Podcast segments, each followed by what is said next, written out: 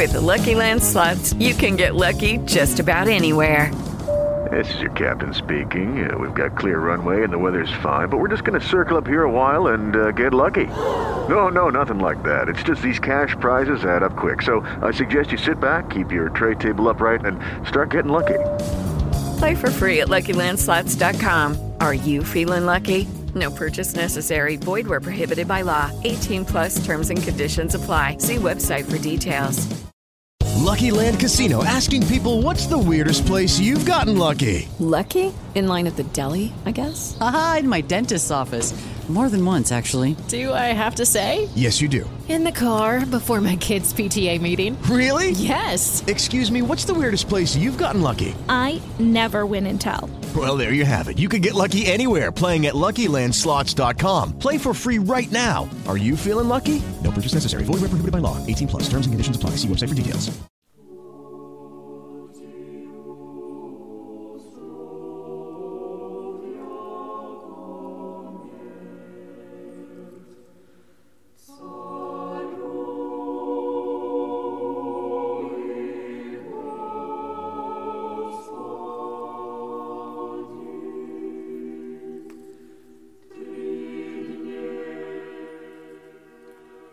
Porque do coração procedem os maus pensamentos, mortes, adultérios, fornicação, furtos, falsos testemunhos e blasfêmias.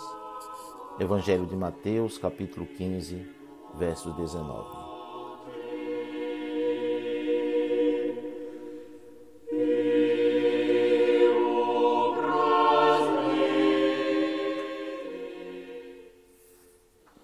Cristo, luz verdadeira, que ilumina e santifica todo homem vindo a este mundo, que brilhe sobre nós a luz da tua face, a fim de vermos nela a luz inacessível. Dirige nossos passos no cumprimento dos teus preceitos, pela intercessão de tua Puríssima Mãe e de todos os santos. Amém. Bem-vindo ao nosso podcast hoje para mais um boletim quaresmal, onde vamos falar sobre os pensamentos. Nossos pensamentos, eles são aquelas companhias que não nos abandonam. Estão conosco 24 horas. E eles podem ser os nossos melhores amigos ou os nossos piores inimigos. Ao contrário do que afirma hoje a odierna medicina, os pensamentos no ensino dos santos padres, os terapeutas do deserto, eles procedem do coração. E daí essa fala de Jesus Cristo que diz que do coração procedem os maus pensamentos, mortes, adultérios, fornicação, furtos, falsos testemunhas e blasfêmias. Alguém pode dizer, não, isso é uma metáfora. Não, não é metáfora. O coração é um lugar muito místico, tanto nas Sagradas Escrituras como na tradição da igreja, mas nós não vamos falar sobre isto agora, entrar nesses meandros, porque nos falta tempo para isto. Importante identificar que há uma disciplina na igreja que fala sobre a guarda do coração e dos pensamentos, para que possamos alcançar, para possamos fazer a vontade divina, alcançar a santidade e, no, e avançar no caminho da perfeição, que é o nosso objetivo, ser perfeitos, como perfeito é o vosso Pai Celeste. Existiu no século IV um monge chamado Evagrio Pontico, um homem de brilhante inteligência e grande eloquência, que diácono em Constantinopla, tomado de muitas paixões, envolto, uh, envolto por muitos pecados, que constrangidos e acuado pela sua consciência, a conselho do seu abade, do seu pai espiritual, ele se embrenha nos desertos para nunca mais voltar. Mas essa permanência de décadas no deserto de Evagrio Pontico resultou num grande, mas num grande tratado de psicologia para nós, onde ele chama, onde ele estabelece no seu é, tratado prático, onde ele vai falar da, daquilo que aflige os monges, porque os monges se submetem a todo tipo de provação. Então ele vai identificar oito pulsões na alma que são chamados de logismoi, ou seja, os pensamentos, têm origem nos pensamentos, segundo ele, que são a base do comportamento e das paixões humanas. Então, ele no Ocidente isso ficou conhecido como os sete pecados capitais, que o Papa é, Gregório fez uma. Uh, aliás, acho que Leão I fez uma mudança. Ele, ele, ele, ele como é funde dois pensamentos em um só. E só que a diferença é que no Ocidente tomou uma conotação de moral, os pecados capitais. No Oriente, na tradição, estas são dimensões terapêuticas, são dimensões de patologias. Não, não envolve a moral, mas uma doença da alma, que é chamada passionalidade.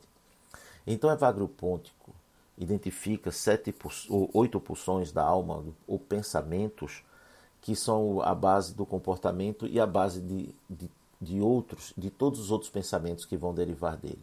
Ele identifica como sendo o pensamento da gula, o pensamento da fornicação, o da avareza, o da tristeza, o da ira, o da assidia, que é o desalento, que é o niilismo, que é o desencanto, a falta de motivação, o sétimo da vanglória, o oitavo do orgulho.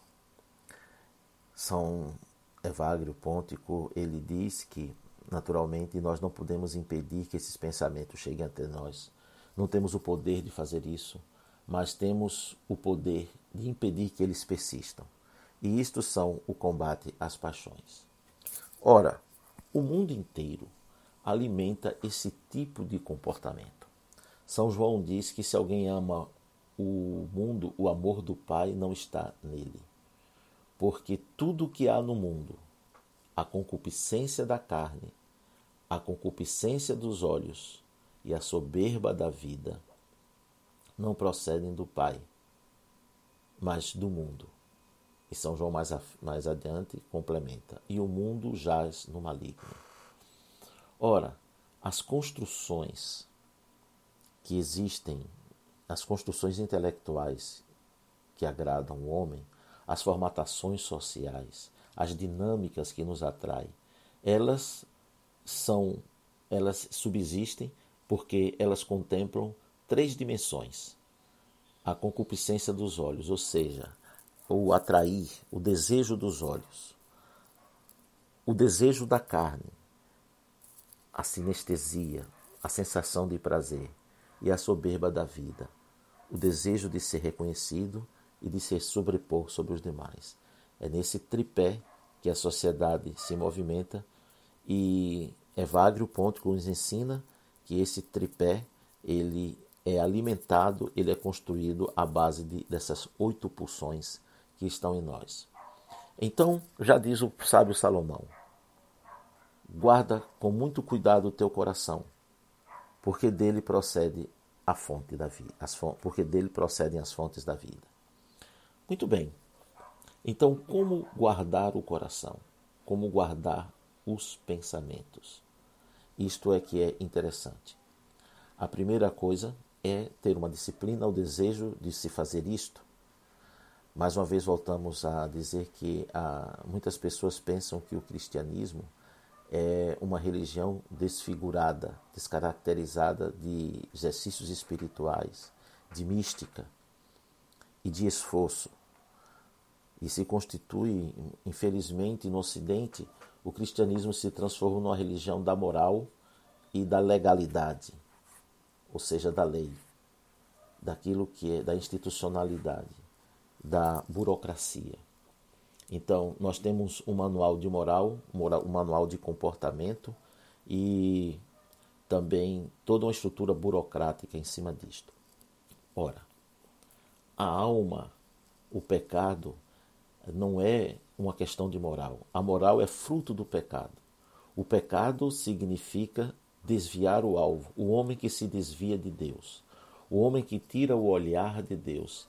Este se perde em muitos pensamentos nocivos. Este é atraído por muitas coisas nocivas. Então, na base, a moral ela está como consequência do pecado e não ela é em si a fonte da virtude ou a fonte do pecado.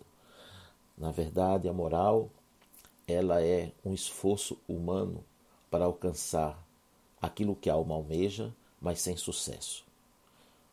Por isso que Jesus falou que a moralidade era inútil. E ele nos e ele, e ele exemplifica isso muito bem. Diz, Ouviste o que foi dito aos antigos: não adulterarás. E porém vos digo: qualquer um que olhar para uma mulher com intenção impura, no coração já adulterou com ela. Ora, a moral é aquilo que está na exterioridade. Então, as pessoas podem ter uma exterioridade bonita ou controlada, mas o interior está lá. E por isso que nós vemos os grandes escândalos, principalmente com os grandes moralistas, porque eles não conseguem ter um momento que não conseguem vencer a pulsão da alma. E por que que não conseguem? Porque eles são, o seu coração não está em Deus. Exemplo disso está no jovem rico que se aproximou de Cristo. E Cristo disse: Sabe os mandamentos? Ele disse: Tudo isso eu tenho feito desde a minha juventude. Então, aquele homem era um homem virtuoso, era um homem aos olhos da sociedade, um homem bom, ou aquilo que chamamos homem de bem. Porém, Cristo olhou para ele e disse: Queres ser perfeito? Ou seja, os teus anseios, os teus objetivos de vida é a perfeição, é alcançar a semelhança divina, é alcançar o propósito para o qual você foi criado. Então ele disse: Vende tudo que tens distribui entre os pobres e depois segue-me. E aquele homem saiu muito triste, porque habitava no seu coração a avareza. Ora, a avareza é a raiz de todos os males. Então, se ele era um homem avarento, todas aquelas virtudes eram apenas maquiagens. Eram apenas, como Cristo dizia, sepulcro caiado. Embora ele tivesse boas intenções, porque diz que Cristo o amou até. Mas ele estava, ele vivia, era um homem fendido, esquizofrênico. Ele estava dividido entre a virtude e a paixão. E não é isto que acontece com a, a sociedade dividida entre a virtude e a paixão? E que eu falo agora da sociedade cristã. E porque tantas vezes cedemos às paixões? Porque nos falta a vigilância, a disciplina. Então vamos aos passos da disciplina. A primeira, a primeira aspecto da, da disciplina é o objetivo. É rever seus objetivos. Cristo falou: onde estiver o teu tesouro, aí estará o teu coração. Olha aí, exatamente onde o coração aparecendo novamente. Se meu objetivo é ganhar dinheiro, ser reconhecido pelas pessoas, ser desejado pelas pessoas, ser sensual, me tornar notório, ter boa vida, gozar de uma boa velhice e uma morte que parece que nunca chega, né? De, de ter vigor, enfim, de viver sempre a flor da juventude. Vejam que ilusão que as pessoas vivem. Se o objetivo for este, então a fé nossa não é diferente dos demônios, porque até os demônios creem e estremecem. Mas se o nosso objetivo é alcançar o propósito para o qual nós fomos criados, para sermos a imagem e semelhança de Deus, por isso que Cristo, no Sermão da Montanha, nos fala sobre este grande propósito, diz, para que sejais semelhantes ao vosso Pai que está no céu. Aí vem uma outra dimensão.